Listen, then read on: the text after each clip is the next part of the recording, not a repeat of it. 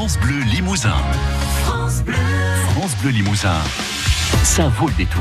La viande et les bouchers, c'est une institution à Limoges, Laurent Bourdelat. Comment oublier en parlant du Limousin et de ses traditions culinaires le boudin aux châtaignes, triomphe de la puissante boucherie locale qui a toujours su magnifier les abats et les bas morceaux, mais aussi la viande de très haute qualité, si présente en Limousin avec le bœuf, l'agneau ou le cochon cul noir.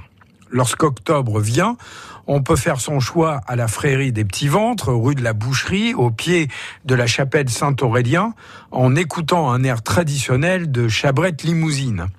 Dans la belle petite chapelle Saint-Aurélien des 15e et 17e siècles, un groupe sculpté représente Sainte-Anne, Sainte-Marie et Jésus, portant, selon la tradition, un rognon à sa bouche. Il faut descendre l'étroite rue aux crochets à viande grouillante de badauds joyeux, les doigts gras et les joues rouges, parlant haut et fort, faisant simplement la fête. De temps à autre, il faut aussi boire un gobelet de cidre doux.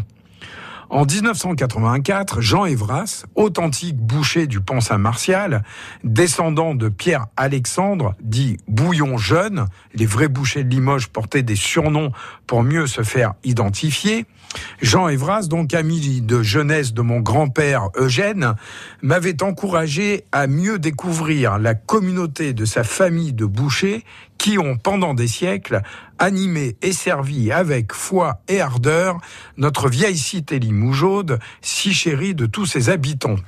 Il venait de livrer avec truculence ses souvenirs sur la tradition de la boucherie dans son livre intitulé Les bouchers de Limoges. S'y rappeler à notre bon souvenir des siècles d'élevage, d'artisanat, de cuisine, de politique et de religion, de bourgeoisie et d'urbanisme. La cohorte des noms opulents de Limogé heureux, Malinvaux, Pourré, Juge, Cibot, Pleine Maison et autres glangeaux. Subtilité généalogique qui échappe à celui qui vient d'ailleurs, propre à toutes les villes. Convenance et allégeance à ne jamais oublier. Pierre Mazato décrit avec justesse un comportement limougeau qui s'applique à la politique mais que l'on pourrait étendre au reste du champ social. Cette même suspicion atteint les membres du groupe qui se singularisent par leurs prétentions exagérées, par leur volonté de percer, par leur mépris des usages et des anciens. S'ils parviennent à leur fin, on feindra de les ignorer. S'ils échouent, ils seront la cible de la dérision publique. Les boucheries ont disparu de leur rue éponyme, c'est fort dommage restauré notamment grâce à Renaissance du Vieux Limoges, après avoir failli être rayé du paysage par un ancien maire de la ville.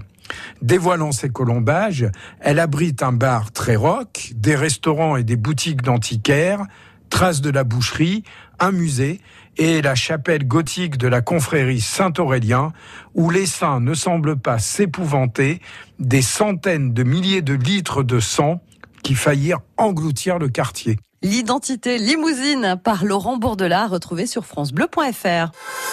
France Bleu Limousin. France Bleu.